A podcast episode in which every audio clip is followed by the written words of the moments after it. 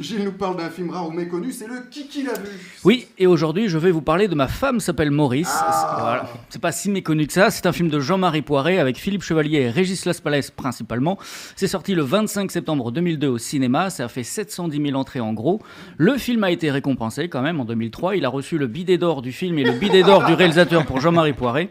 Et ça existe en DVD aux éditions Warner Bros. L'histoire, c'est celle de Georges, un agent immobilier marié mais infidèle et qui a maille à partir avec sa maîtresse, Emmanuelle, jalouse au possible. Alors pour s'en débarrasser, Georges décide un jour de faire appel à Maurice Lapin, bénévole au secours populaire. Son idée, le faire passer pour son épouse, une femme horrible et dangereuse. Qui qui l'a vu? Moi, je l'ai vu. Oui, vu aussi.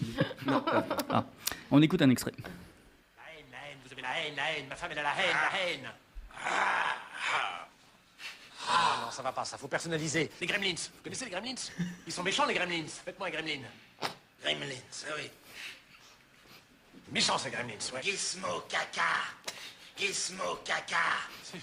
Gizmo caca. Gizmo Non, caca. non, laisse tomber. Ouais, C'est trop compliqué, ça. Faites-moi quelque chose de plus simple. euh, Faites-moi un pervers, un sadique, un serial killer, un violeur.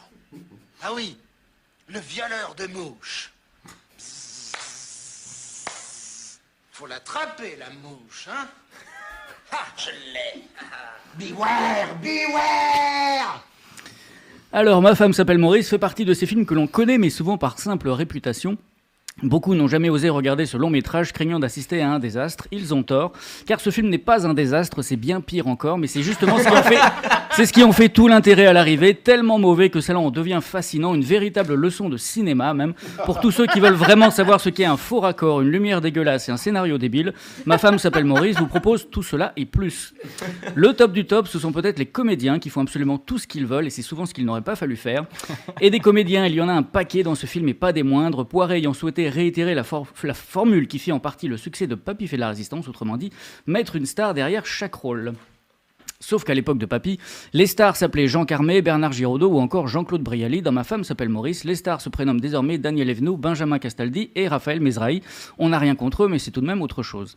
Heureusement, il y a aussi Anémone, Martin Lamotte, Guy Marchand et même Götz Otto, vu notamment chez Tarantino. Bref, un casting insensé et relativement classieux qui aurait donc pu se suffire à lui-même et sauver le film de justesse en les dirigeant bien.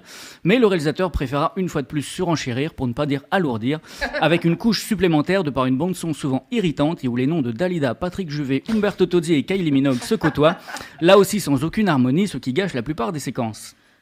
En résulte un spectacle aussi fou qu'improbable, surréaliste et confus, et dont le divertissement en est in fine de ses multiples ratés et autres fautes de goût mises en scène à l'excès, un sujet totalement fauché emballé par de très gros moyens fournis en partie par la Warner Bros.